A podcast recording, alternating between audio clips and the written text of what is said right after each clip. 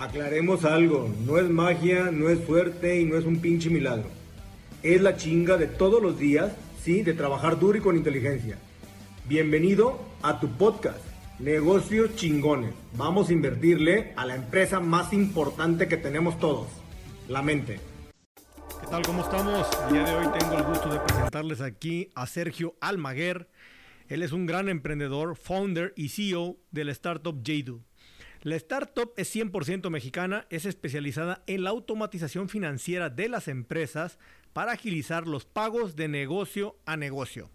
Ojo con esto, Jadu logró cerrar una ronda de inversión en Serie A por 20.4 millones de dólares. La startup mexicana Jadu es una de las 100 startups de más rápido crecimiento en el país. Cabe aclarar que se acaba de fusionar con la startup internacional Paystan basada en tecnología blockchain donde hoy en conjunto logran tener una evaluación arriba de los mil millones de dólares.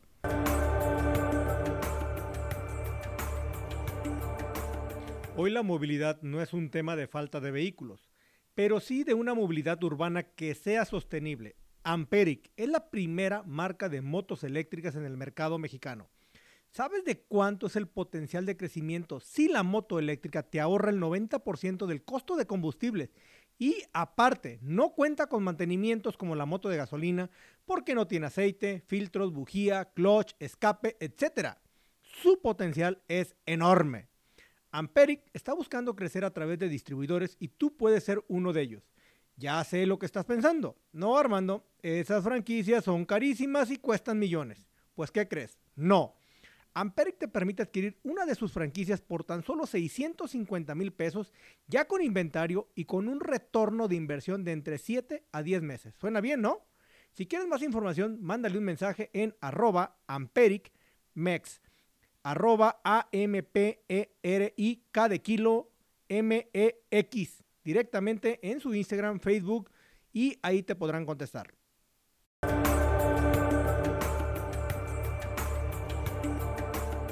Pero bueno, a ver, Sergio, ya que estás aquí con nosotros, primero me gustaría que nos platicaras más, antes del negocio, me platicaras de ti. ¿Quién es Sergio Almaguer? ¿De dónde surgió alguien brillante para crear cosas interesantes, güey? A ver. Para contarte un poquito tu background. Pues mira, soy originario de Monterrey. Este, crecí ahí, estuve ahí más o menos hasta la época de la universidad. Este, ahí fue cuando empecé a apasionarme por temas de tecnología, o sea, desde más o menos la, o sea, cuando estaba en la secundaria más o menos, este, arranqué a hacer como temas de programación web, o sea, en esa época era muy basado en HTML, temas como de JavaScript, como que muy, muy básicos en los early days, este, y siempre estuve como que muy intrigado por entender el mundo del, del internet en general. Este, eso me llevó a estudiar este, Computer Science, este, me metí en la parte de, tecnología e información en general, me gradué del TEC de Monterrey por el 2010, pero desde que arranqué la carrera estuve emprendiendo y lo que hacía en esa época era más temas como de... Eh, tenía un negocio que hacía temas de e-commerce, redes sociales y con eso básicamente fue que apoyé a pagar los estudios este, y, de, alguna forma independizarme financieramente. Más o menos, ¿en qué año fue eso? Eso fue en 2006 arranqué la carrera y 2007 ya tenía como mi empresa. O sea, para, para el segundo o tercer semestre ya tenía mi, mi empresa, o sea, y, y, o sea, digamos, estuve muy metido en eso hasta justo cuando me estaba graduando fue en 2010 y en esa época me metí al mundo de SaaS, que fue cuando empecé a trabajar en este caso con G para hacer como quien dice eh, apoyo a, migrar su CRM, que tenían un CRM on-premise, en este caso Civil CRM, querían este moverlo a la parte de Salesforce, fue de los primeritos. Sí, los primeritos que había. entonces 2010 ya estaba metido en temas de SaaS. Este, para 2011 este, conseguí una beca para estudiar una maestría en Suiza. Estuve en, en, Europa desde como 2011 hasta 2015. Allá trabajé un tiempo para Microsoft, igual también en temas de SaaS, en la parte de, de Dynamics. Y allá fue donde realmente conocí el tema más como de emprendimiento tecnológico y temas como de, de inversiones. En esa época este, lancé una empresa que se dedicaba a temas de eh, bueno, hacíamos gamification de temas de, publicidad, o sea, permitíamos a las aplicaciones móviles poder estar monetizando su contenido a través de, de publicidad, pero publicidad un poquito más interactiva. Este, y, básicamente, pues, e, esa empresa pues, no, no, funcionó, fracasó. Este, pero por ahí de 2015, 2016, estaba yo viendo la forma de regresar a México. Este, conocí a los founders de una empresa que se llama Kiwi, que es este, Ah, sí, básicamente claro. mobile point of sale este, enfocado en la base de la pirámide. Este, y yo lancé Kiwi en México por ahí de, de 2015. O sea, conocí a los founders que eran literal casi casi vecinos de... Pero los este, conociste en Europa, en Suiza. o sea, los conocí en Suiza, ellos estaban buscando a alguien para lanzar México. Ajá. y Yo estaba buscando en esa época regresar a México. Entonces ahí fue cuando ya regresé y me metí en el mundo de fintech. O sea, por ahí 2015 ya Ujú. estaba con un tema de pagos. Este, originalmente yo tenía ganas de, de sumarme a, esa- a esa empresa como socio, o sea, que me, que me hicieran parte del equipo. Al final no avanzó de esa forma y ya fue cuando dije, bueno, ya voy a empezar a, armar algo, algo por mi cuenta. Y eso es lo que nos lleva un poquito más a cómo nació Jade y todo esto. Este, y puntualmente, eh, originalmente lo que, lo que iba a hacer Jade es completamente diferente a lo que hoy hacemos. En esa época estaba esta tendencia de, bueno, como este on demand de cualquier Ujú. cosa que, que, que pidas. O sea, en esa época estaba llegando Rappi a México, pero había otros players que estaban haciendo lo mismo. Este, y nosotros dijimos, dijimos, oye, ¿por qué no hacemos un Rappi pero para empresas? O sea, o sea como que empre- o sea, algo enfocado como ese concepto de los Rappi favores, Ujú. de pedir cualquier cosa Ajá. y, y podértela estar llevando. O sea, nuestro eslogan era este, cualquier cosa siempre y cuando sea legal, te lo, te lo, te lo O sea, era- y- esa era la idea principal de Eh, Jade. O sea, y, y- y el objetivo era cómo hacemos para que una empresa pueda estar de, de- de alguna forma centralizando todos sus proveedores con un solo punto de contacto, darte nada más una factura y que tú pagas ahí, ahí todo. O sea, esa era como la idea. la original. idea. Pero de, ¿de dónde te surge la idea? Vamos a poner, porque Sí. tienes un nombre, Sí. Y obviamente tiene un significado. Sí. ¿Estamos de acuerdo? Para empezar, me gustaría que me dijeras cuál es el significado y por qué ese significado y por qué arrancar ese tipo de negocio. Sí.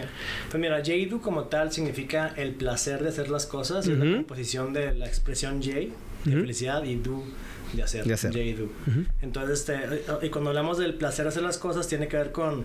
Hay muchas cosas que al final de cuentas este, no nos gusta hacer, pero que nos sentimos bien cuando ya están hechas. Entonces, es- es- esa, esa parte como de que alguien más haga algo que es como que no quieres hacer. Y por eso mismo cuando hablamos de, la- de- de áreas de compras empresariales, este, que fue de las primeras áreas, a mí me tocó estar tanto ver ese proceso internamente en Microsoft o en GE, por Ujú. ejemplo, que era literalmente un desmadre estar pidiendo este, algo dentro de la empresa, que te aprobaran tal cosa.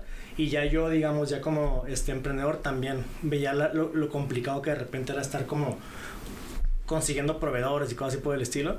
Entonces, esa experiencia previa en empresas y, y decir, oye, ¿qué puedo hacer que realmente ayude a otras empresas? Y era, pues vamos a quitarles toda la talacha que nadie quiere hacer.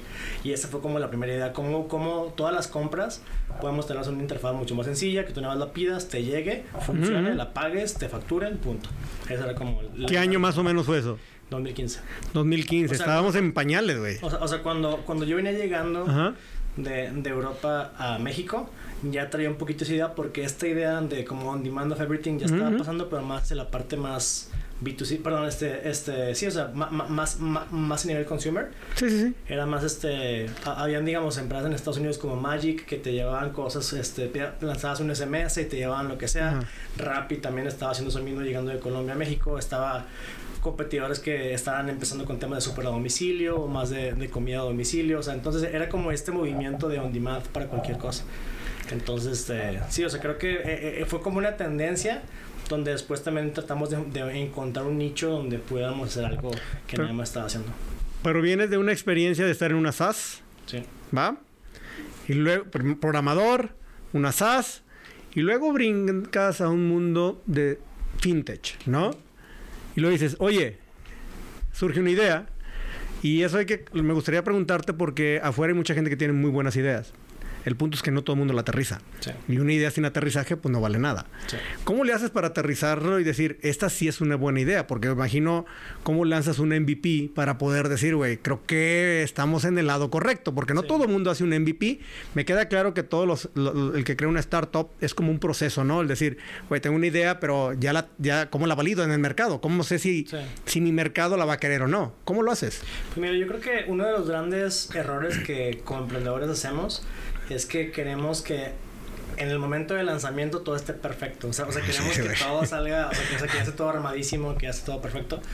Y la gran realidad es que o sea, y esto lo, lo aprendes eh, con caídas y con cicatrices y eso, o sea, es que eh, esa perfección realmente no existe, o sea, existe solamente en tu cabeza, pero cuando pones esa idea en el mercado, lo más probable es que no vaya a funcionar. Y creo que en, en este caso, lo más importante es tratar de intentar en una versión muy pequeña. O sea, cuando hablamos de Jaidu, cuando arrancó como un proyecto, era un número de WhatsApp. O sea, básicamente era en WhatsApp, pedías algo y te lo llevábamos y luego te, o sea, eh, eh, era, era una factura que se enviaba manualmente, era, o sea, todo era como que muy, muy básico. Después de eso ya empezamos a crear una, una aplicación móvil que lo único que hacía era un chat con una liga de pago.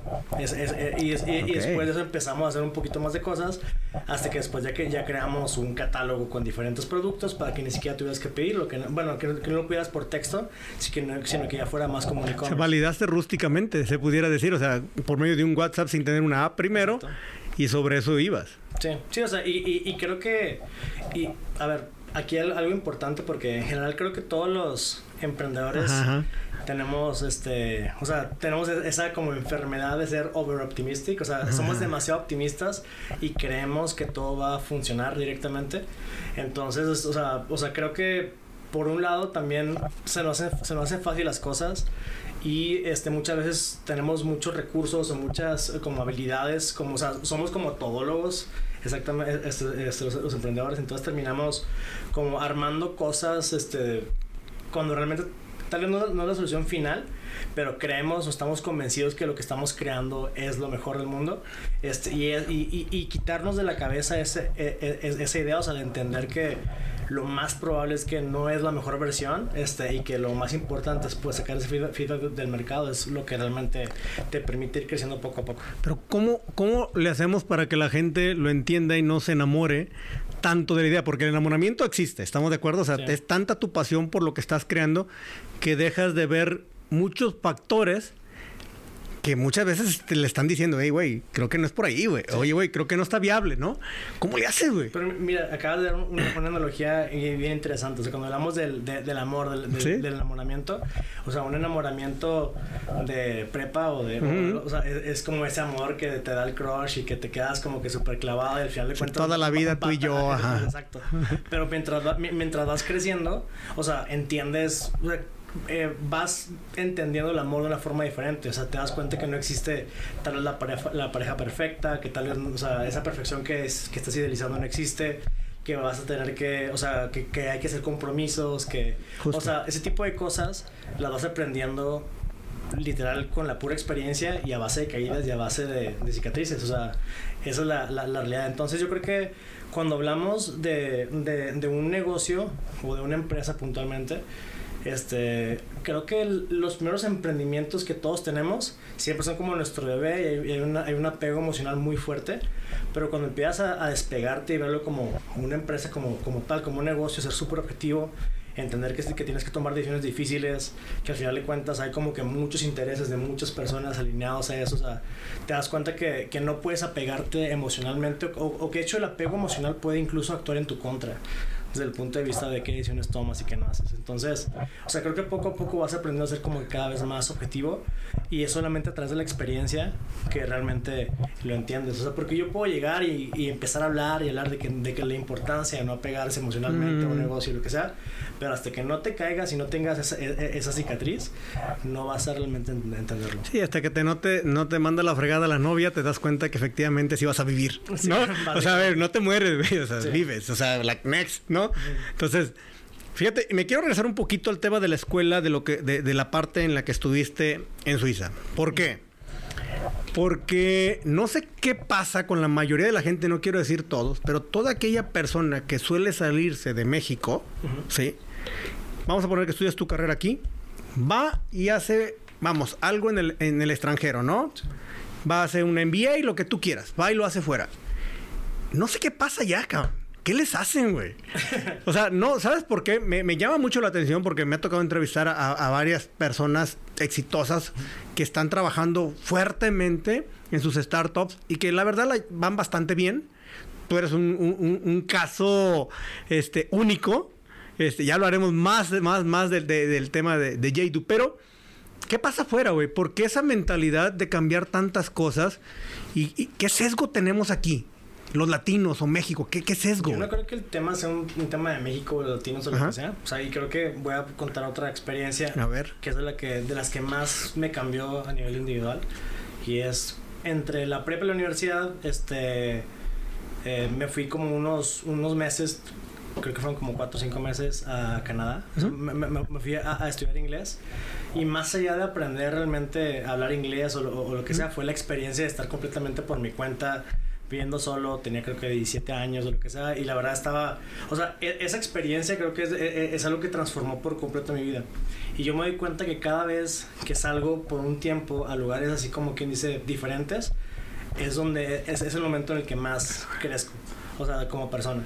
¿Y por qué pasa esto? Yo creo que tiene que ver con que nuestro entorno nos define, no solamente desde, el punto de vista cultural, pero, pero aprendemos de nuestro, de, nuestro entorno. Y si, nos, y si, nos, sacas de nuestro entorno y nos pones en otro contexto, al final de cuentas nuestra capacidad de aprendizaje es más amplia. O sea, y esto pasa tanto con los idiomas, como cada nuevo libro que lees o cada cosa nueva que, a la que te expones, al final de cuentas estás ampliando tus horizontes, digamos, de, de conocimiento. Entonces yo creo que eh, el hecho de poder estar como entendiendo diferentes perspectivas, entiendo que hay diferentes realidades, este, te hace ver el mundo de una forma completamente diferente. Entonces, este, y volviendo al punto, más allá de que sea un problema de México o latinos o lo que sea, creo que es un tema de que, este, y me pasó mucho, ¿sabes? O sea, cuando yo salí, tenía 17 años, salgo, me voy tipo 4 o 5 meses a Canadá, regreso y yo me sentía completamente diferente. O sea, yo había vivido una transformación y todos mis amigos hacían exactamente lo mismo. Todos estaban, o sea, todos eran lo mismo. Y yo decía, güey, ¿qué pedo? O sea, ¿qué pasó aquí? O sea, ¿por qué no, por qué, por qué no pasó nada? Y cuando hablas con alguien que ha estado fuera un tiempo y regresa, casi siempre es, es, ese mismo feeling. Entonces yo creo que más allá de que sea un problema acá, creo que tiene que ver con que mentalmente eh, eh, ese, ese, el entorno. contexto, ese nuevo entorno, te permite ver el mundo de una forma diferente. Entonces, ¿crees que el tema del apego, porque somos muy, muy, mucho aquí, muy, mucho de familia, ¿no? Somos mucho de, de, la mamá aquí te tiene. Entonces, si no eres el, el que realmente se atreve, decir, güey, quiero ir a otro lado, no me importa. Entonces es el que dice, ok, me doy cuenta que es diferente, güey. Pero, por ejemplo, o sea, o sea, hablaste del contexto mexicano o latino. En mi caso, yo estuve en Suiza y Suiza es un país cero emprendedor. O sea, o sea, no es que los suizos sean más emprendedores que nosotros, al contrario, nosotros somos mucho más emprendedores que ellos. Son, ellos son súper risk averse, no les tomar riesgos de nada, todo está ordenado. O sea, o sea, el caos es como... El riesgo no es parte de ellos. Exactamente. Justo. O sea, y, y, y, en este caso no es porque no es porque esté en Suiza que aprendí a emprender, es porque estuve en Suiza que conocí una cultura completamente diferente, pero especialmente y en, este, en esta experiencia en específico, o sea, cuando estuve haciendo la maestría, no sé, éramos 25, 30 personas y todas eran de una nacionalidad diferente. O sea, era, era gente de todo el mundo.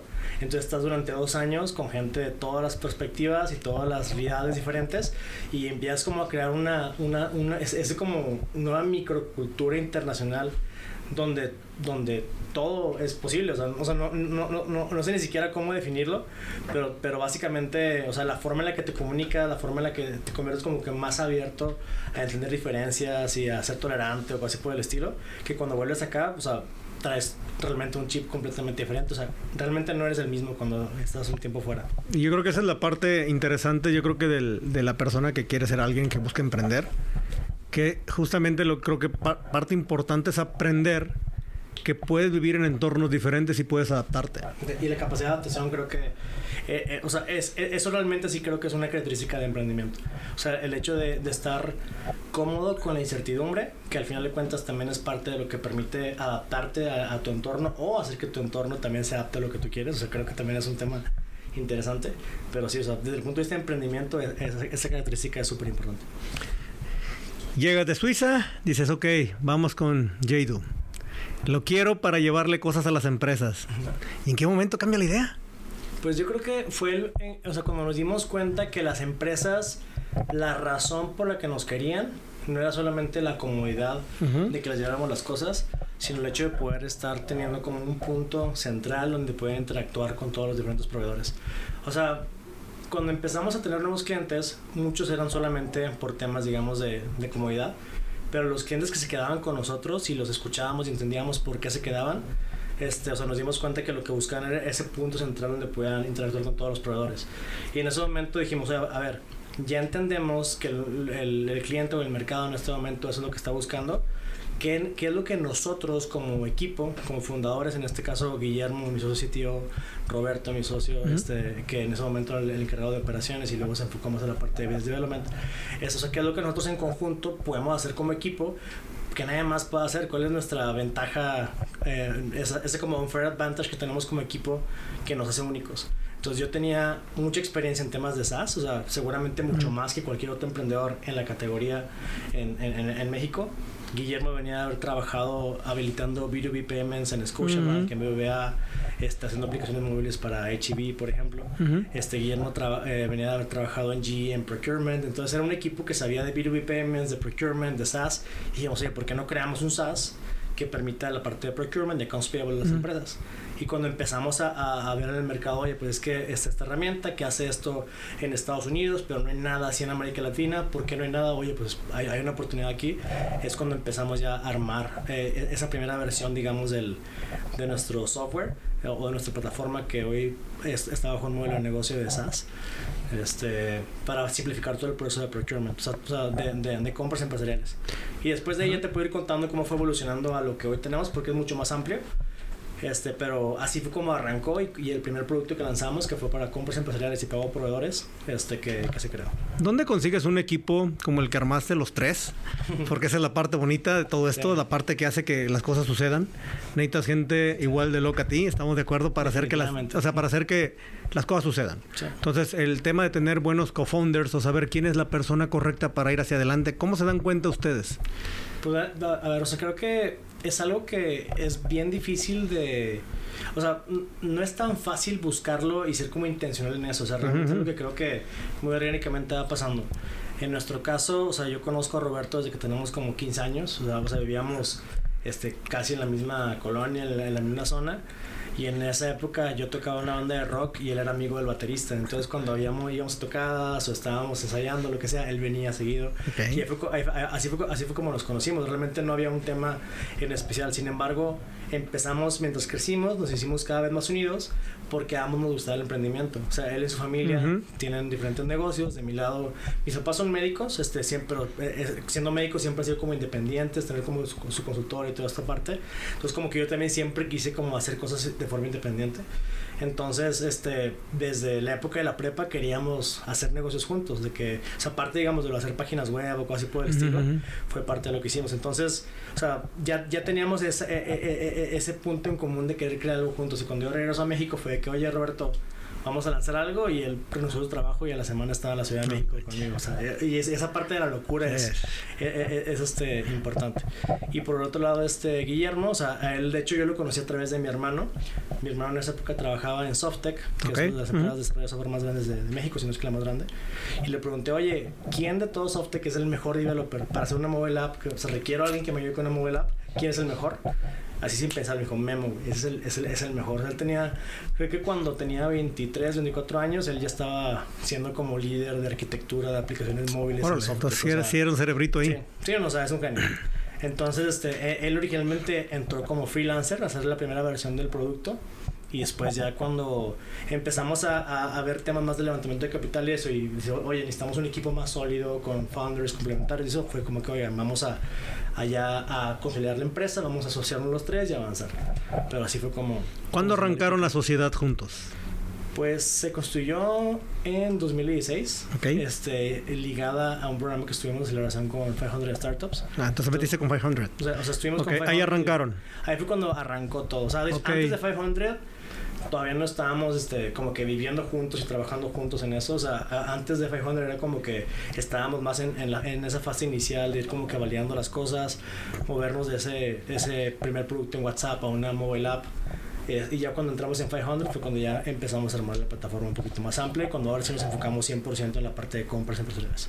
Para la gente que no sabe, 500 es un venture capital, este, pero también funciona como tipo incubadora porque ayuda obviamente a muchos, a mu una aceleradora, perdón. Entonces ayuda a muchos, está muy fuerte en Latinoamérica, mexicana, ¿no?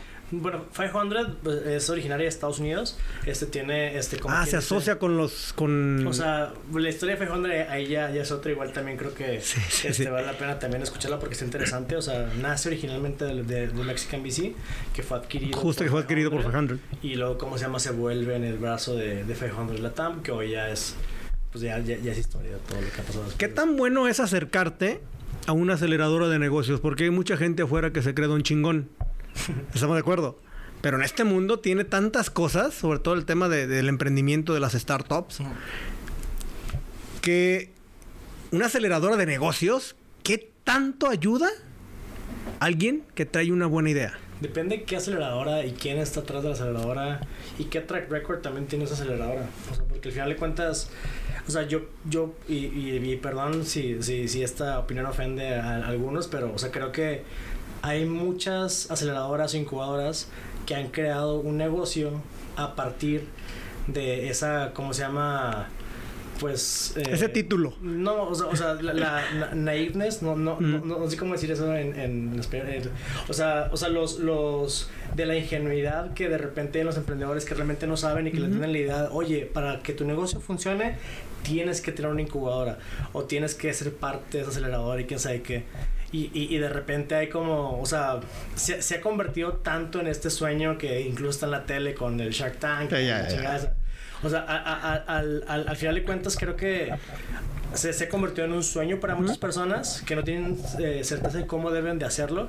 Entonces, eh, eh, es esa necesidad de ese wannabe entrepreneur crea una oportunidad de negocio para estos proveedores de mentoría, proveedores de recursos. y hay muchos que son muy genuinos, que son muy buenos, pero muchos que solo se aprovechan de, de, de, de, la, de que hay muchas empresas que están buscando, pero muchas personas, emprendedores que están buscando crear una empresa y que requieren apoyo. Y de nuevo, en general, esta es mi opinión, porque me ha tocado ver de todo tipo de incubadores y algunas muy buenas y otras que, que, que, en realidad no aportan tanto valor o que te quitan demasiado de lo que tienes. No, yo estoy 100% de acuerdo contigo. Yo creo que el mercado se incluso está sobresaturado de gente que puede decir que te va a ayudar a acelerar un negocio. Porque acelerar un negocio no significa ir a una plática. Acelerar un negocio significa seguir una metodología o seguir algo del, del 1 al 10 o del 50, lo que tú quieras. Y eso quiere decir también que del 1 al 50 te vas a equivocar 50 millones de veces. Pero necesitas gente que te, obviamente te, ayude a mentorear, pero dentro de un programa. Y sí creo que afuera está muy sobrevalorado ese tema ahora. Y creo que mucho el del detonante es también el tema de tanto que se ha creado a través de redes sociales, que hoy obviamente, pues bueno, hay de todo, ¿no? Sí. El coaching y, todo lo que tú quieras. Y, en general, estoy seguro que hay muchas que funcionan muy bien y creo que la clave es entender quién está detrás y también qué track record tiene esa gente. O sea, porque hay gente que es solamente conocida porque habla bonito y porque en redes sociales se crearon fama y nombre de coaching, pero cuando ves realmente qué negocios tienen o quién se ha beneficiado de su coaching o quién es exitoso gracias a su coaching, te vas a dar cuenta que tal vez hay muy pocos casos de eso. Sí, o hay muy pocos con negocios más bien. Y, y, y, y, por el otro lado también hay aceleradoras que definitivamente han sido este el primer paso de un crecimiento mucho más amplio. O sea, cuando hablamos, por ejemplo, de esta primera generación de grandes startups, este, en mi opinión mexicana, o sea, hoy muchas de, estas que hoy son unicornios o, que han estado como que definiendo la forma en la que el crecimiento de, de venture capital que ha tenido México, por ejemplo, en el caso de 500,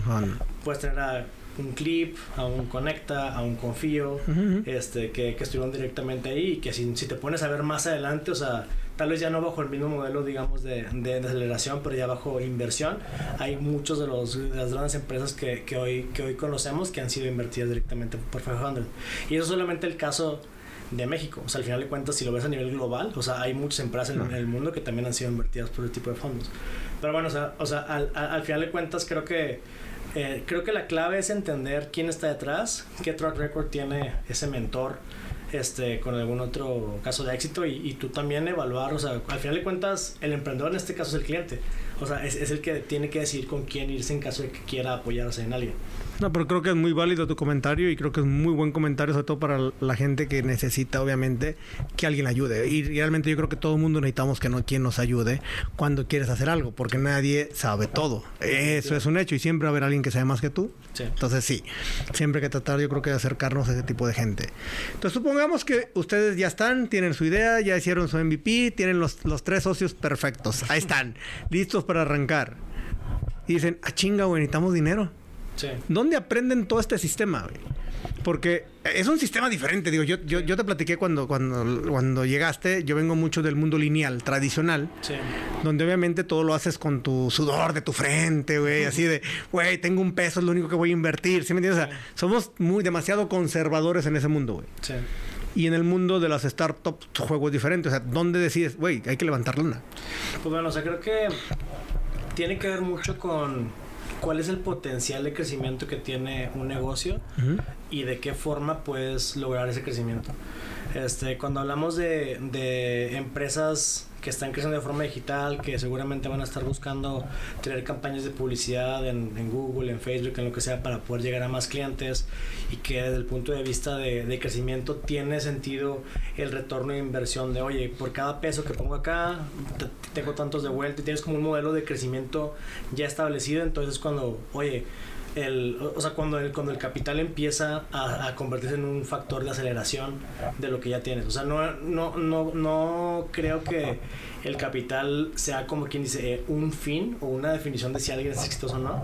O sea, el capital al final de, de, cuentas es un recurso que permite acelerar el crecimiento o apalancar, digamos, este, parte del, del, del desarrollo de la empresa para eventualmente poder crecer más adelante. Entonces, no todas las empresas están diseñadas para beneficiarse del capital o, de, o, de, o, de, deuda o de lo que sea.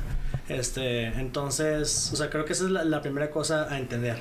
Y, y, la segunda es que las reglas bajo las cuales el venture capital especialmente funcionan este, son bien diferentes a los de otros modelos económicos porque cuando hablamos de venture capital hay que entender que al final de cuentas este, estos socios capitalistas e inversionistas que, que tú estás viendo, o sea, tú eres una oportunidad más dentro de un portafolio de inversiones que ellos tienen, donde ellos saben que tienen que generar tanto retorno a sus propios inversionistas. Entonces están evaluando oportunidades de inversión que tienen ese potencial de poder estar incrementando su evaluación para eventualmente también tener como una salida, o, o sea, desde el punto de vista que alguien te compre o eventualmente la bolsa o lo que sea. Entonces, entender o sea, antes de meterte al mundo de venture capital o de levantar capital, es importante entender cómo funciona el mundo de Venture Capital como tal, o sea, quiénes son los fondos, quién le mete dinero a los fondos, qué es lo que ese fondo está esperando, en qué etapa, digamos, este, el fondo es especialista, qué tipo de empresas, esos partners en quién han invertido previamente, si es complementario o no en su portafolio,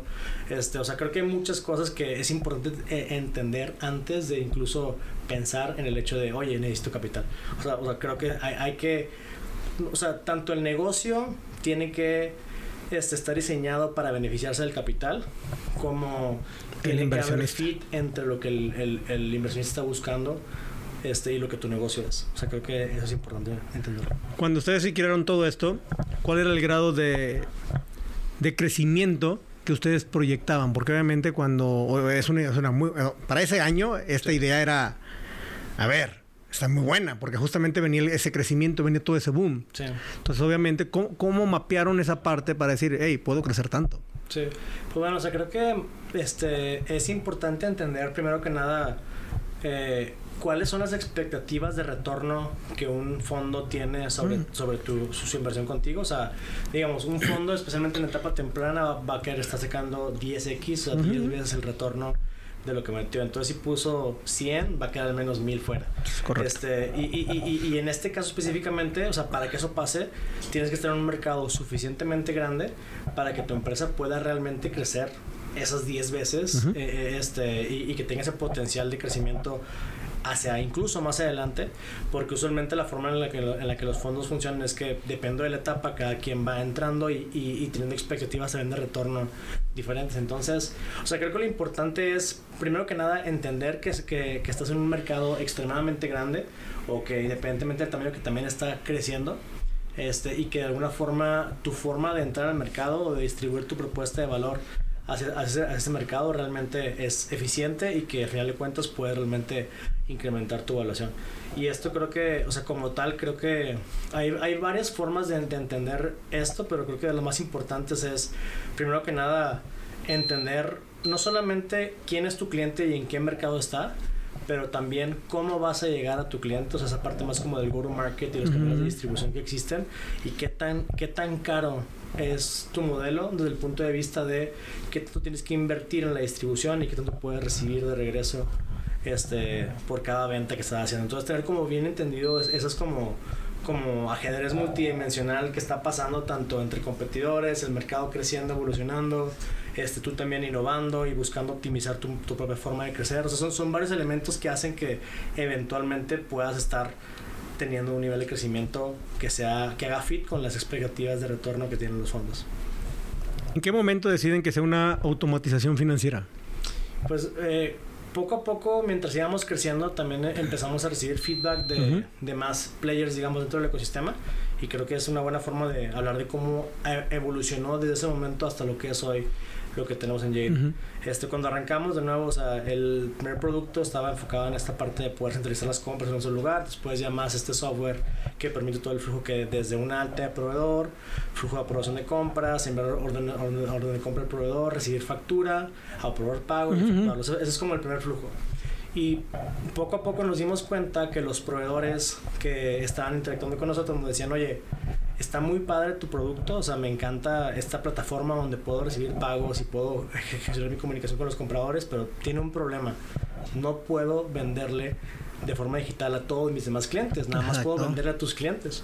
Y en ese momento fue como que, oye, pues sí es cierto, o sea, ¿por qué no estamos ahorita haciendo una herramienta que permita a los proveedores enviarle facturas a todos y poderles cobrar a todos ellos?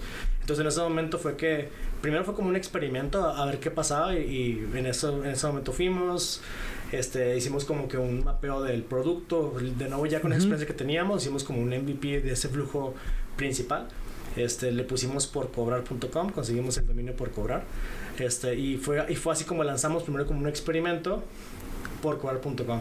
Y ese producto empezó a crecer más rápido que el primero porque la, la, necesidad que resuelve pues tiene más que ver con ayudar a las empresas a cobrar más rápido. Sí, claro, flujo.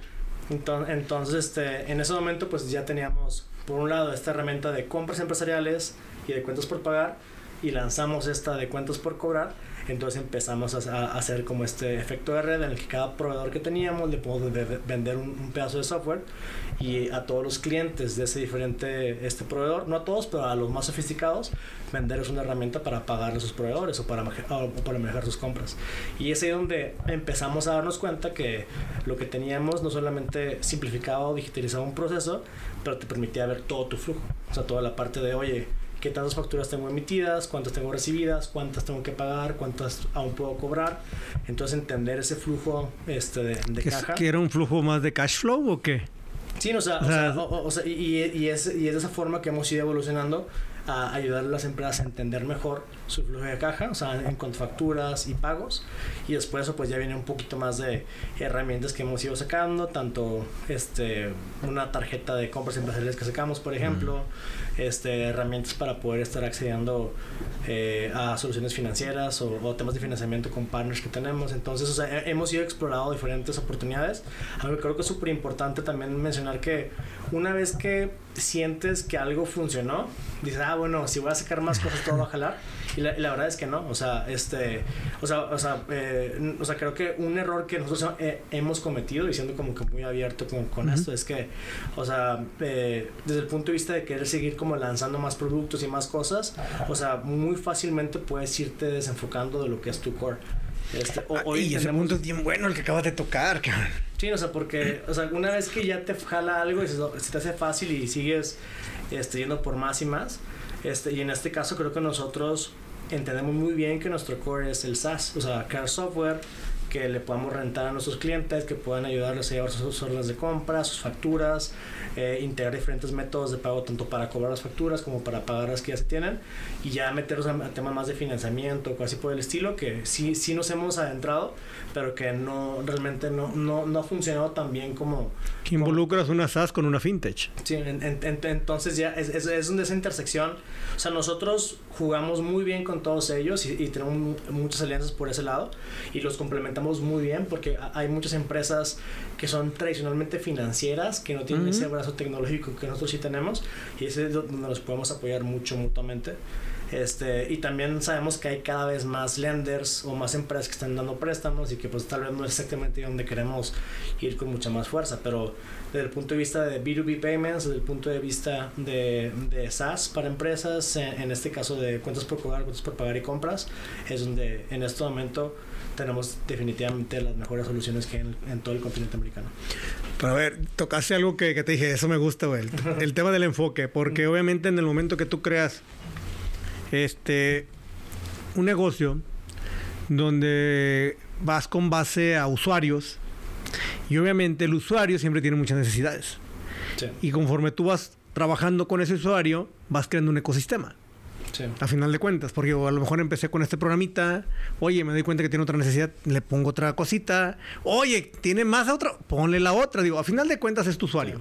Entonces, pero me doy cuenta también que al quererle colgar tantas cosas al ecosistema, mucha gente empieza a perder el piso. Sí. Y empieza a perder el enfoque para lo que fue creado. Sí. Incluso se pueden perder negocios. O sea, ¿cómo, cómo, cómo mides eso? O sea, ¿utilizan mucho data para ver qué tanto jala un lado o no? vamos a suponer que el día de hoy, supongamos que jala algo mucho más cabrón que lo que tú tenías pensado desde un inicio. ¿Qué harías? O sea, creo que lo que tenemos que evaluar es cuál es la oportunidad que tiene eso de crecimiento a largo plazo. Si es solamente una tendencia pasajera o es algo que realmente este, va, a continuar creciendo. Este, ¿qué, ¿Qué tan buenos somos nosotros para hacer eso comparado con el resto? ¿Qué otros players hay haciendo lo mismo ya?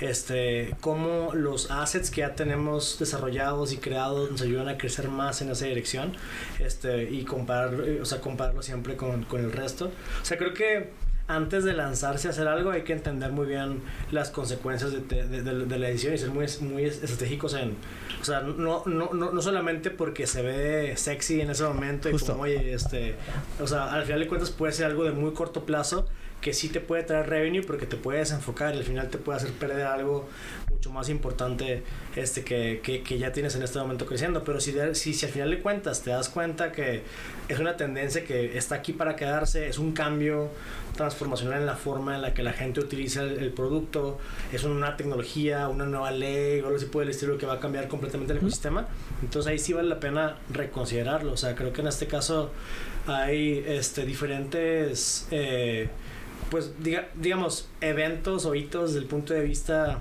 de, especialmente de, tecnología o de distribución de productos que hacen que modelos de negocio enteros cambien por completo. Y creo que eh, hay N olas de innovación que nos que nos ha tocado pasar, arrancando por eh, la era de cuando arrancó el internet, después este, este, digamos, continuaba por la parte de empezar con temas de redes sociales, después hacia la parte de, de, poder estar haciendo mobile, después ahora sí meter temas de inteligencia artificial. O sea, o sea hay, hay como varias cosas que han ido pasando que poco a poco hacen que los productos puedan ser más sofisticados y que la versión previa del producto sea 10 veces peor que esta nueva que puedes crear y que solamente a partir de ahora es posible estar, como se llama, creando esto. Definitivamente la nueva gran ola es blockchain, que en este caso está transformando la cosa, o sea, digamos, la forma en la, que, en, la que las personas y las empresas van a estar interactuando con la información. Este, y es, es un hecho que estamos muy al inicio de las aplicaciones que podemos estar teniendo. Este, pero también es un hecho que es algo que, que va a terminar quedándose ya de esa forma, especialmente cuando hablamos de la descentralización de muchos diferentes este, pues, temas que hasta el día de hoy han sido centralizados por X razones. Sí, por, por montón de cosas, ¿no? Sí, digo, lo, lo, lo, comento porque hoy creo que hay muchos, muchas empresas o muchos unicornios que han armado ecosistemas y cada día le empiezan a colgar más cosas al ecosistema. Eh, uno de los problemas más grandes es que al estarle colgando más cosas al ecosistema, pues tu punto de alcance a la rentabilidad se hace más largo. Porque cada unidad de negocio en sí tiene que ser tiene que ser rentable. Entonces, híjole, entonces la, la visibilidad que tú tenías sobre todo para los inversionistas, decir, ok, más o menos me va a dar para tal tiempo, no sé hasta dónde de, como para decir, oye, ya no, digo, ha habido varios casos ahorita, sobre todo, bueno, ya en todos lados, pero muy sonados ahorita en temas de, Europa, donde varios unicornios ya sabemos que no están dando las valuaciones por temas de eh, rentabilidad, de que no hay un punto de encuentro donde de crecimiento, rentabilidad, oye, ya llevas 10 años, oye, ya llevas 9, ya llevas 8 y, y todavía no haces esto, o sea, ¿cuándo, no? Entonces dices, oye, pero ya vale más mi empresa, no, pero ya no te voy a dar dinero. Entonces, ay, se me cae mi evaluación, que es algo que tampoco se está diciendo mucho afuera, ¿estás de acuerdo? Sí, no. Pero hoy está costando más levantar dinero, por eso. Y, y, creo que, ¿cómo se llama? O sea, bueno, aquí hay muchos aspectos bien interesantes ligados a la parte de la evaluación. Y en la gran mayoría de los casos la evaluación está este, ligada a, o sea, de qué forma una empresa utiliza los recursos disponibles en el mercado en general este, para poder estar creciendo o rentabilizándose lo que sea. O sea, hablar específicamente del tema de las evaluaciones del, último par de años y es derivado del el exceso de cash que había disponible en el mercado. Entonces, entre más cash había disponible, las empresas que de alguna forma estaban creciendo a través de quemar dinero, o sea, de, oye, yo voy a penetrar el mercado cada vez más, tener cada vez más clientes, porque yo crezco a través de campañas de publicidad acá, o porque le doy un cashback a este por acá, y lo que sea. Entonces, en este momento el costo del dinero era tan bajo que usar el dinero para crecer era eficiente pero luego llega un punto en el que de repente el costo del dinero incrementa, este, independientemente de que el cash supply siga siendo bueno, o sea, el costo de ese cash incrementó desde que arrancó este año. Entonces todos los negocios que habían estado previamente creciendo a través de, eh, eh, de, del uso de, ese capital dejan de tener esa misma valuación y, y se empieza a, ¿cómo se llama? A, digamos, a priorizar los negocios que han sido históricamente rentables o que realmente pueden cambiar o tienen esa flexibilidad para convertirse en mucho más rentables. Y los que no lo logran empiezan a tener ahora sí problemas porque si, porque si de antes estaban dependiendo de capital para crecer y ahora no, no, logran este... No, o sea, sí hay capital, pero es más caro. O sea, en, en, en, en, en este caso es más un tema de o sea, las empresas para poder tomar ese capital tienen que disminuir su población. Es que es justo o, empiezan a combinar otro tipo de cosas. Decir, no, pues voy a levantar tanto... Mm, tanto capital y tanto, en deuda, exacto. Y, y, bueno, y luego lo, anuncian como si fuera una ronda de puro... Ya sé, tipo Kavak que acaba de hacer una deuda impresionante, pero, bueno. O sea, ¿no? yo, creo que hay modelos de negocio que también este, lo, o sea, merecen manejarlo de esa forma, porque si tu negocio requiere también deuda, o sea, porque tú le das financiamiento directamente a tus clientes y, la deuda tú le colocas más cara que lo que te la venden, ahí ese spread es tu ah, está bien. Ahí está muy bien porque te tienes un revenue siempre. Depende de tu modelo de negocio, o sea, o sea al final de cuentas el capital tiene que, o el equity debería estar ligado a, a, ese, como definición y crecimiento de, esa fundación, digamos, de la empresa y, y, y si usas la deuda para operar modelos financieros donde tú vendes la deuda más cara y al final estás sacando un margen a la venta de ese dinero básicamente, o sea, ahí, ahí sí tiene sentido. O sea, hay modelos que sí lo permiten o que sí, que están diseñados para eso. Oye, Sergio, ustedes iban con madre. Iban súper bien. Llevan levantado una serie A. 20 y algo millones de dólares. Estaba todo muy bien. Pero vino un boom con ustedes. ¿Estamos de acuerdo? Y de repente, unicornios, cabrón. A la madre. ¿En qué momento valía la pena hacer una, una fusión con una empresa gringa? ¿Sí? Cuando ya traían un buen track record ustedes. ¿No? ¿En qué momento dices, ok, creo que vale la pena eh, subirnos un poquito con, con ellos? Tratar de, obviamente, tu crecimiento se. O sea, ambos salen beneficiados. Eso es un hecho porque es un beneficio mutuo. Porque su crecimiento para los dos y su evaluación se les fue. Entonces, pero usted ya trae un buen track record ante todo esto. Sí. ¿Por qué hacer la fusión? Creo que tiene que ver más con qué es lo que significa esta fusión a largo plazo este, para ambas empresas. Ajá. Este, y cómo también nos posiciona para poder estar realmente ganando el mercado, no solamente a nivel México o Estados Unidos, mm. pero a nivel todo el continente. Sí, sí. O sea, creo que hay, hay, diferentes formas de ver el crecimiento que se tiene en una empresa. Este, y nosotros o sea, tanto del lado de Payson como del lado de Yedu, este, estábamos avanzando bien, o sea, desde el punto de vista de eficiencia, de crecimiento, lo que sea. Este, y creo que ambos pudimos haber levantado más rondas y, y, pudimos haber seguido creciendo. Algo que nos dimos cuenta más empresas es que cada una estaba como creciendo desde polos opuestos hacia casi la misma dirección y que el hecho de fusionarnos y unirnos, o sea, este, iba a permitir que fuéramos más fuertes en conjunto, que eventualmente tal vez tener que estar o compitiendo o, tener que estar, como quien dice, este, batallando con, con situaciones desde el punto de vista de, de, lo que también veíamos que el mercado iba a estar evolucionando hacia el futuro. Entonces creo que es una mezcla de cosas que de repente este, nos hace tomar decisiones que definitivamente no son como evidentes para todos, pero que hoy que las vemos en, retrospectiva estamos contentos de poder haber hecho ese tipo de, movimiento.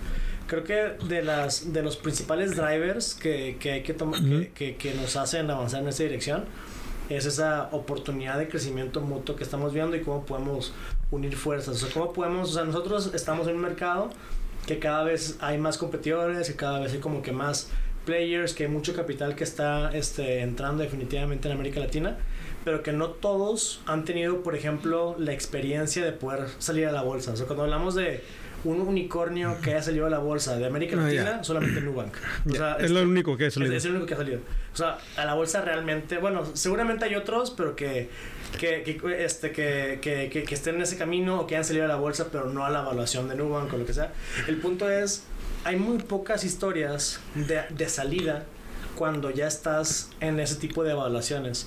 Entonces, este, el hecho de, hacer ese tipo de movimiento permite que tanto el lado de Payston como, como empresa también pueda ser más atractiva a, ese tipo de salidas, porque no solamente tiene hoy su presencia en un mercado maduro y más sofisticado que es el de Estados Unidos, pero tiene una oportunidad de crecimiento inmensa en América Latina con una, una empresa que se creó en América Latina, que entiende el contexto, que está creciendo. Entonces, como, como grupo valemos más porque tenemos esa combinación. 100%. O sea, tenemos esa raíz en un mercado mucho más sofisticado, mucho más maduro, con un track record de crecimiento importante, con mucha experiencia del equipo que ha tenido varios exits, varias salidas a la bolsa. Y luego nosotros que hemos tenido éxito lanzando productos en América Latina, creciéndolos en un mercado que es completamente virgen, que está como que apenas desarrollándose. Entonces ese combo se vuelve también súper interesante este, para poder tener más recursos, para tener más talento, para poder competir con más fuerza. Y, y, esto es solamente como el inicio, porque si te pones a pensar en que nosotros tenemos productos que podemos vender en Estados Unidos o que ellos tienen experiencia distribuyendo a través de canales de RPs que, que, que, que nos van a permitir también crecer con más fuerza en América Latina, que tienen tecnologías para hacer B2B Payments on-chain, o sea, directamente en blockchain, este, y poder usar eso para otro tipo de, de procesamiento de pagos ya en el resto de América Latina que hoy no existen, o sea, hay muchas herramientas que, que, que, empezamos ahora a tener para poder dominar el mercado con una, o sea, esa misma ventaja, on fair advantage que teníamos cuando Guillermo, Roberto y Sergio nos unimos a, crear una empresa que estaba haciendo SaaS con tema de pagos y procurement porque tenemos esa experiencia. Ahora tenemos nuevamente un unfair advantage en el mercado cuando Payson y Jado se suman porque tenemos un conocimiento súper amplio de temas de cuentas por pagar, por, por, por, por, por cobrar, por pagar, este, pagos empresariales y experiencia bien diferente y complementaria en ambos lados. Entonces, creo que este, cuando lo ves desde la perspectiva de lo que ahora somos y lo que podemos ser, dice, oye, hace mucho sentido, pero en el, en el momento en el que pasa es como, oye, ¿por qué? Es que esto pasa de esta forma y tampoco es como, oye, que de repente nos vimos, nos vimos por una cerveza y dijimos, no, vamos a... Ay, ya, ya, mañana, sí, güey. No, o sea, de una peda salió. No, pues no. O, o, sea, es una relación de más de tres años donde okay. Jeremy, el, el, CEO de, de, de, de Payson, eh, él, es mitad mexicano. Eh, eh, más del 50% de su equipo está en México desde antes de la fusión con, con Jadu. Entonces, cuando la empresa creó su, empresa, su, su oficina de Guadalajara, un inversionista en común que tenemos me invitó al evento, nada más para, para, para networking y así, y ahí fue donde conocí a Jeremy, eso ya hace un poco más de tres años, y ahí es donde hemos estado como llevándose relación, dándonos updates mutuamente, porque veíamos que había como una visión de cómo debería ser el mundo en cuanto a esos temas, o sea, cómo la tecnología que podemos crear puede impactar a empresas y a personas para poder manejar mejor su dinero. Qué padre, güey, porque fíjate que no mucha gente, bueno, ve con buenos ojos el tema de fusionarse. Eh, y yo sí lo que yo era una pregunta que sí te quería hacer porque obviamente no todo el mundo lo quiere hacer. ¿Cómo me fusiono, güey? O sea, a ver, ya están los otros porque al final de cuentas hicieron una fusión, pero no es como quién se comió a quién, porque existen las dos. Sí. ¿Estamos de acuerdo? O sea, Jadu sigue, sigue operando aquí sí. con su propia gente, sí. ¿no? Y están igual. Entonces, ¿en qué piensan en algún futuro crear una sola o seguir como están? Mira, o sea, creo que del punto de vista de eficiencia operativa y financiera en general, sí tiene sentido eh, eh, tener un tema de integración de algunas de las actividades. De hecho, estamos este, ya empezando a ver ese tipo de, de, digamos, de eficiencias para el siguiente año, especialmente en, o sea, hay diferentes servicios que pueden manejarse desde un punto de vista como corporativo.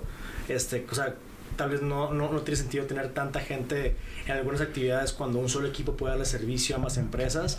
Y al mismo tiempo también estamos este, creando comunidades independientes que se encargan justamente de llevar productos de a Estados Unidos o de traer esos canales de distribución de Paystan hacia América Latina. Entonces, Ah, eh, eh, eh, es por ambos, es, o sea, no solamente es un tema de buscar eficiencias en cuanto a no duplicar actividades o lo que sea que eventualmente como en cualquier fusión va a estar pasando, viéndolo desde un punto de vista este, muy de negocio y, y, volviendo al tema de la importancia de no tener ese apego 100% solamente a, a, mi empresa, porque es mi bebé, porque no, no Mis hijos van a trabajar ahí, ¿no? O sea, los hijos de mis hijos. Sí, o, sea, o, o, sea, creo que hay que ser muy objetivos sobre que al final de cuentas esto es negocio y estamos buscando ser eficientes, pero de la misma forma que estamos viendo cómo eficientar ese tipo de actividades, también estamos viendo este, cómo poder estar creando nuevas oportunidades de crecimiento en un tipo de, temas. Entonces, o sea, yo creo que es natural que ese tipo de cosas se den y especialmente en este contexto donde todas las empresas buscan ser lo más eficientemente, eficiente posible porque sabemos que el mundo afuera, los mercados están este, complicados, entonces este, también como empresa tenemos que vernos este, desde, desde un punto de vista financiero eficiente hacia afuera. Es natural. Pues yo creo que el mercado lo vio con muy buenos ojos, cabrón. Demasiado buenos ojos, yo diría, a ver. Los ponen como el unicornio, ahora sí, evaluación arriba de mil millones de dólares. ¿Qué se siente, güey? O sea, a ver, la neta, ¿qué se siente, güey? O sea, porque obviamente es parte de algo que, que vienes trabajando a lo largo del tiempo. Sí. Y, güey, llegar a ese tipo de evaluación, digo, no sé qué tanto lo sueñen, pero está cabrón, güey. O sea, neta, yo lo veo, güey, ¿quién realmente puede tener una evaluación de mil millones de dólares, güey?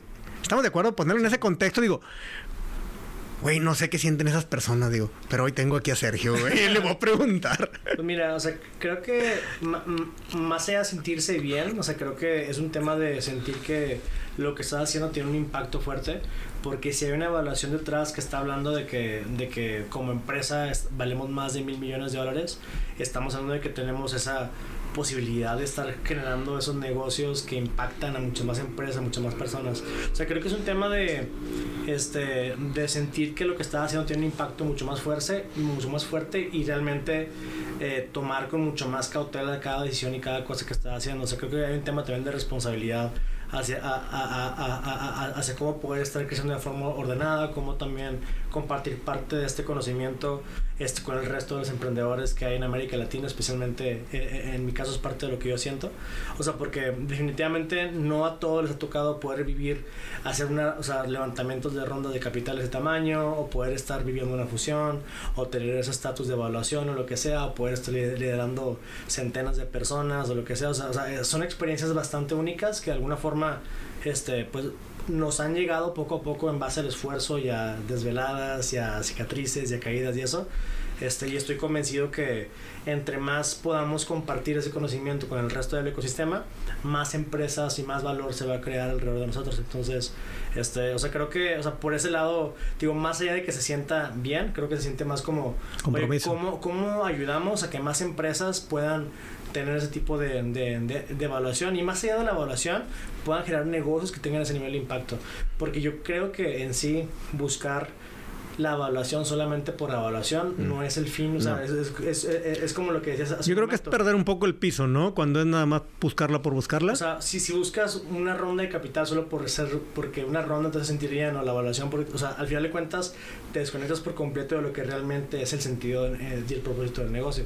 O sea, en este caso, este, yo no me canso de hablar como lo que estamos haciendo está de alguna forma ayudando a las empresas a ser más productivas, a ser más eficientes, a que la gente ahorre tiempo en actividades que no quieren hacer Este, o sea, que al final de cuentas puedan vivir un poquito mejor gracias a la tecnología. Y no solamente son las empresas que utilizan las, las herramientas que hacemos nosotros, pero también las personas que trabajan junto con nosotros, porque estamos convencidos que la tecnología es como el factor de transformación social y económica más importante que tenemos, al menos en América Latina.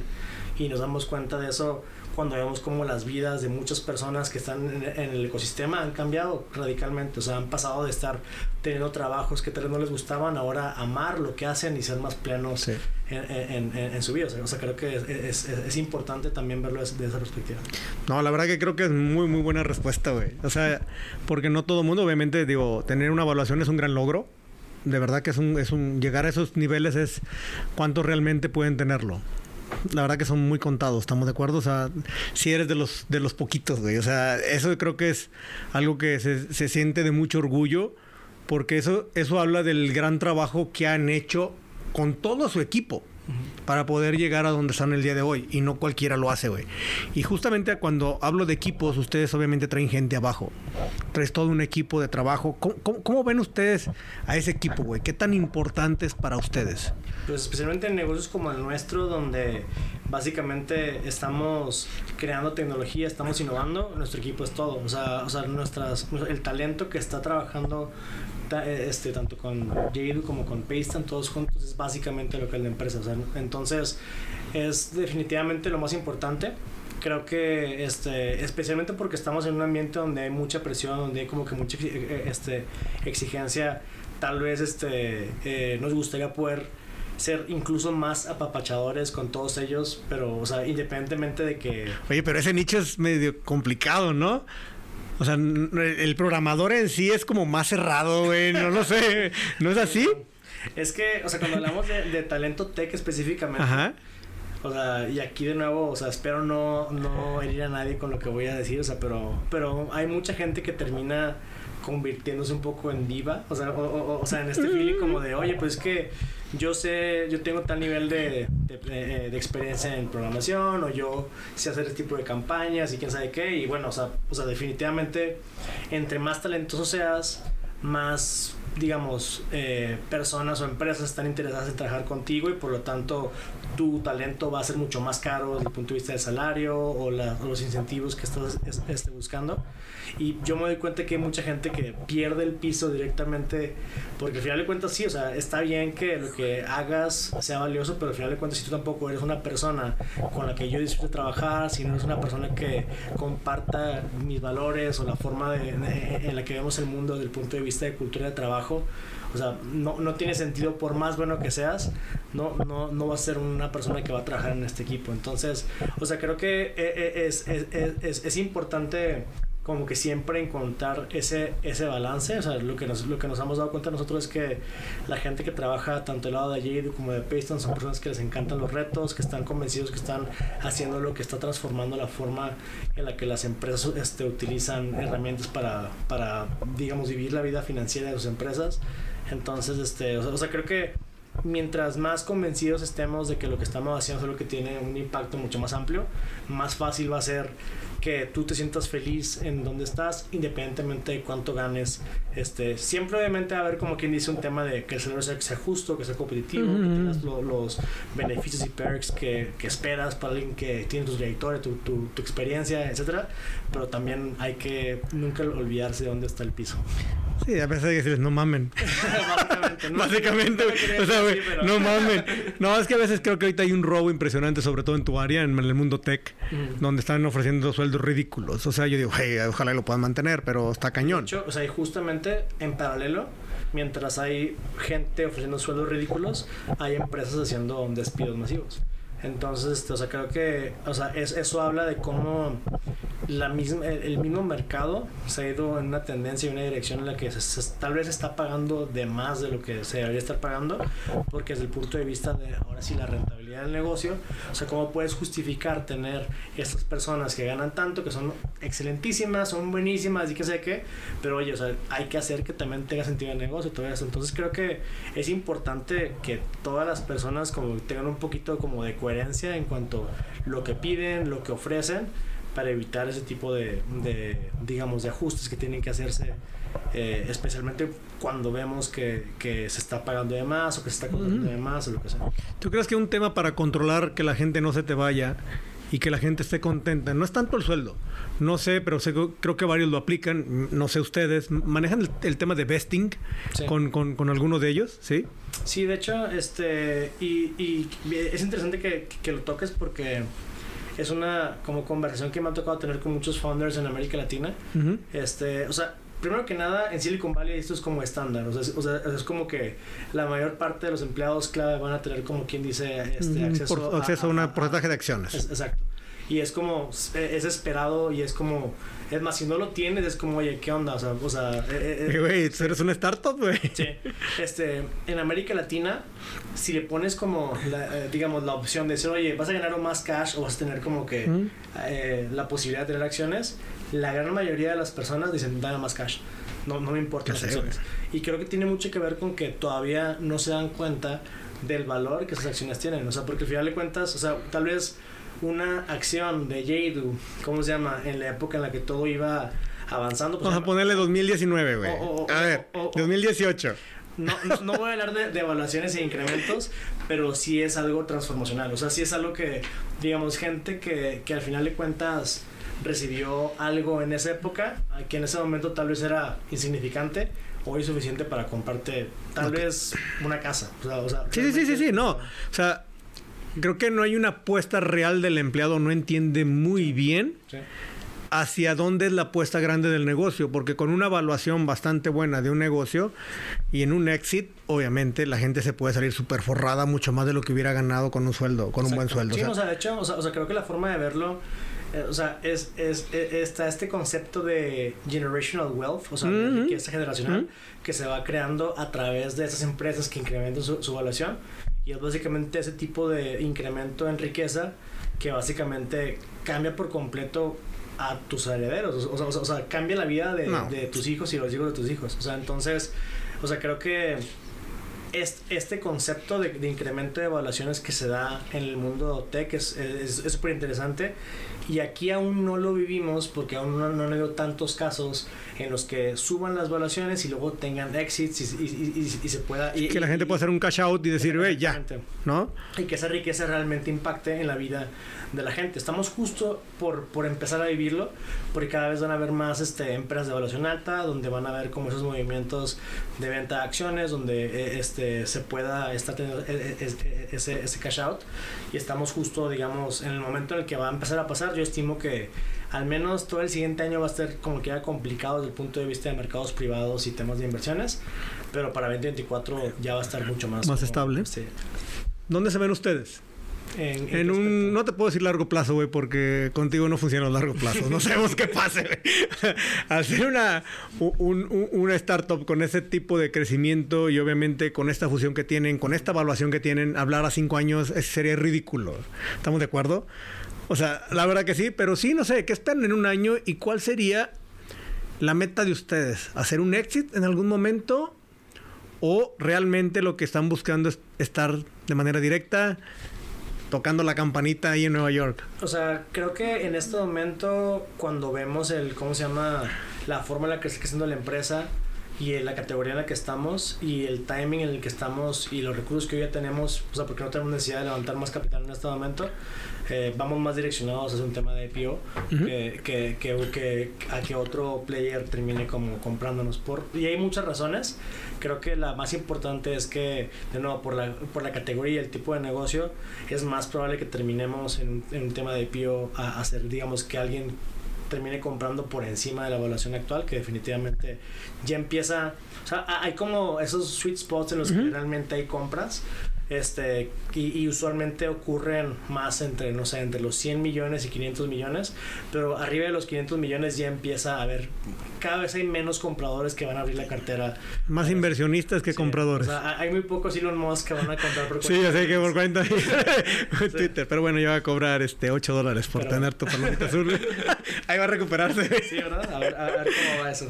No, digo, lo comento porque muchos, o sea, la mayoría o muchos están, la esperanza más grande es hacer un, hacer un un exit, ¿no? Decir, güey, pues ya, o sea, me voy, güey. O sea, me hago mi exit y ya me llevo muy buena lana y pues bye, ¿no? Sí. Pero sé que también muchos están buscando el, IPO y, no muchos lo logran. Muchos se quedan en el intento. Sí. Este, y son pocos los que realmente llegan y se suben porque son más vamos, tienen modelos más inflados que otros. Eso hay que decirlo. O sea, hay modelos muy inflados afuera donde veo muy difícil que algunos puedan hacer un IPO. Entonces, aunque quieran, va a ser muy difícil. Lo que me gusta de tu mundo es que es un mundo SaaS.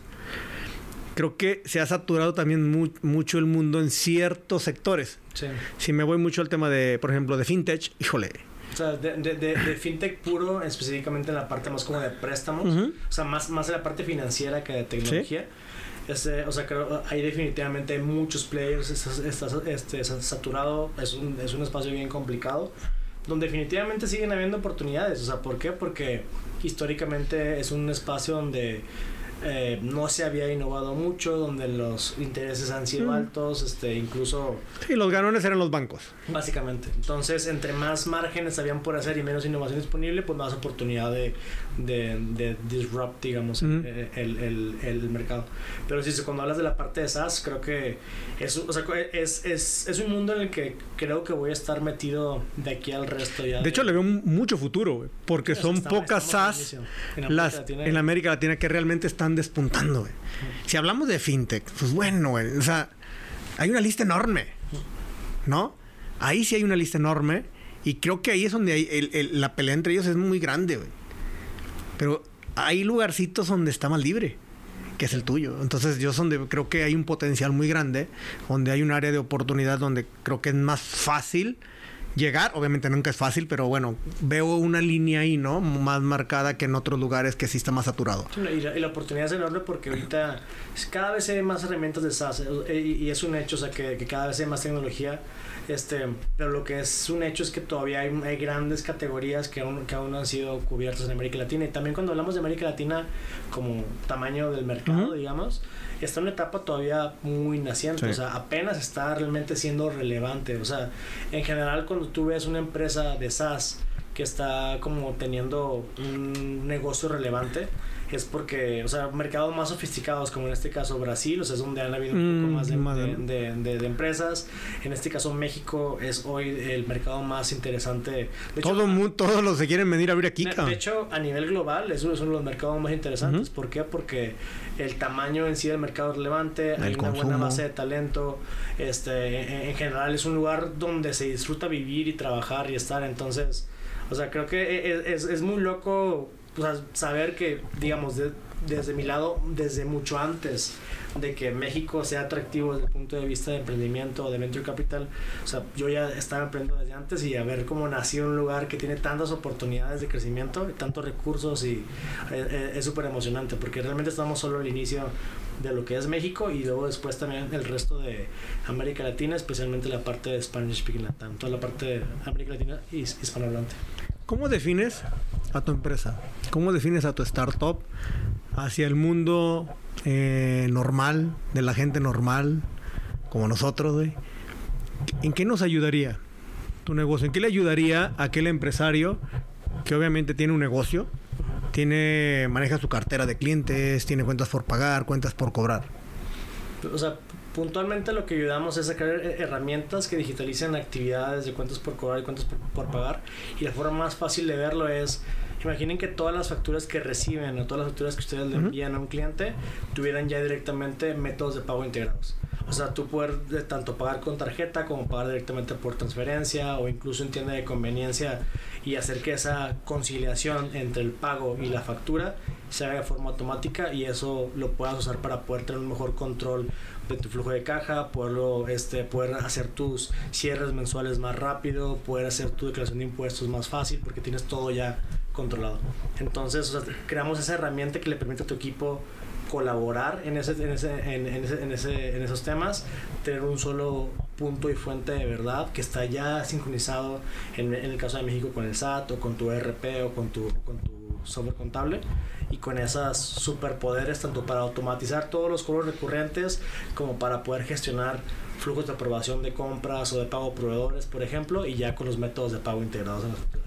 O sea, prácticamente me haces más eficiente, prácticamente me quitas tiempo, prácticamente me ahorras incluso también en personal, porque obviamente si hoy tengo que conciliar de una por una, estar tramitándole el pago de uno en uno, pues tengo un ejército para hacer todo eso. Entonces, a final de cuentas, lo que tú haces es automatizar todos esos servicios. De acuerdo. De inicio a fin. Eh, eso es exactamente lo que, lo que hacemos. O sea, y, y, en general es un hecho que, que, todas las empresas requieren este, ese tipo de herramientas. No todas las empresas son como nuestros clientes ideales porque muchas tal vez su volumen de facturación, cantidad de clientes o proveedores todavía no es tan amplio, pero básicamente si ya tienes una persona contratada para hacerlo o estás pensando en crecer tu equipo de cuentas por cobrar, por pagar o de contabilidad en general, este lo que sea, es ahí donde, oye, tal vez conviene mejor ser más eficiente, más ordenado, en vez de estar como que nada más trayendo a, más personas a estar haciendo ese tipo de talacha. Entonces, y, creo que algo importante es, estamos convencidos que la gente podría tal vez estar haciendo otro tipo de actividades, tal vez negociando mejor los términos con los proveedores, buscando mejores este, este, herramientas, estar incluso creando, dándole mejor servicio al cliente en vez de estarle nada más marcándole para cobrar. O sea, toda esa gente puede estar haciendo actividades que traigan más valor al negocio en vez de estar haciendo toda esa, talacha que hoy la tecnología que, que tenemos disponible lo puede hacer. Pues ya escucharon todos. Creo que a final de cuentas lo que buscamos la mayoría es una eficiencia y un ahorro. Y creo que tú llegas a resolver ese problema que todos tenemos dentro de una empresa. Definitivo. Entonces creo que ahí. Oye, Sergio, a ver, tú eres un chingón, cabrón. ¿Estamos de acuerdo? Eh, el Sergio siente como que se, dice, no, güey, ¿cómo crees? No, a ver, güey. ¿Qué es lo que hace diferente a una persona que logra lo que has logrado tú contra la mayoría? Porque si hay una gran diferencia. Eh, me gustaría que tú no lo contestaras y que la gente lo escuchara porque no quiero que mucha gente se quede en el intento o que yo me quede en el intento, güey. Yo aprendo demasiado con la gente que tengo aquí. Para mí es un honor tenerte aquí porque es obviamente escucharte y el saber que traes esa pila, traes esa chispa de querer ir por más, de que decir, güey, sí, claro, pero ¿sabes qué es lo que me gusta? Que de una manera ordenada, güey. No te vas de boca. Te he, estado, te estado observando y no eres una persona que está yendo así. Si me entiendes, como que quieres ir con los pasos muy firmes. Pero ¿qué hace ese tipo de persona, güey? Ese tipo de personas como tú. ¿Qué nos recomiendas a los demás? Pues yo creo que hay al menos dos cosas que son características importantes este, que, que, yo veo no solamente en mí, pero que en muchas personas que están alrededor, que yo considero y que es chingonas o que, o que admiro.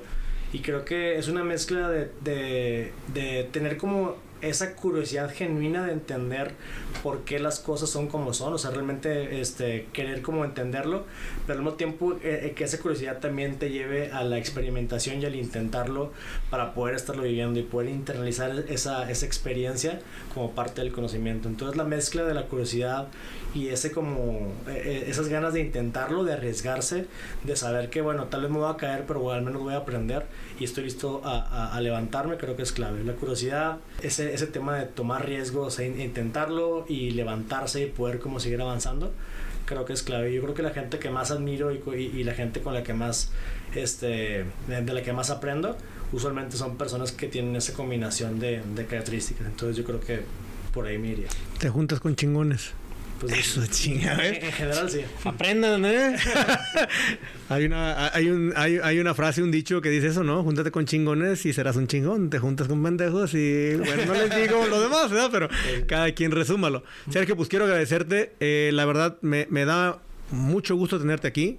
Créeme, como te lo dije ahorita, yo aprendo mucho de las personas que tengo enfrente.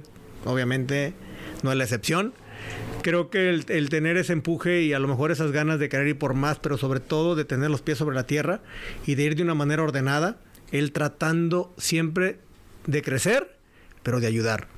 Porque al final de cuentas están creando un beneficio para las empresas y eso es algo muy bueno. Que eso es lo que hace que le dé el gran valor uno, a, la las personas que están atrás y otra al negocio que traen ustedes atrás. Así que muchas gracias por eso, estimado Sergio. Por la, por la oportunidad, por la invitación. Aquí encantados de poder estar compartiendo con, con toda la audiencia, con toda la gente, con todo el ecosistema. Este, y espero que, que, pronto este, podamos repetirlo ya como contando un poco cada vez más historias. Ya cuando tenga su IPO y esté tocando la campana en Nueva York. Bueno, esperemos que sea para contar buenas noticias, pero en general, este, o sea, creo que todas las historias este, nutren y ayudan, entonces encantado de, de, de, del espacio aquí y, y de repetirlo en cualquier otro contexto. Muchas gracias. Y por último, ¿dónde te pudiera seguir la gente? La gente que quiere saber más de más de Jadu, ¿de dónde, dónde más? O sea, bueno, específicamente nuestro sitio web es yaido.com, se escribe y a y d o ocom Este, en LinkedIn es, es, creo que donde tenemos más contenido, personalmente me pueden buscar como Sergio Almaguer en, en, en, LinkedIn y creo que es ahí donde realmente posteo más cosas, donde eh, podemos conocer un poco más de novedad, novedades de la empresa. Los vamos a estar poniendo de todos modos ahí en los canales para que le den un clic y puedan ir a verlos de manera directa. Mi estimado Sergio, pues un honor y muchas gracias por estar aquí. Chingado.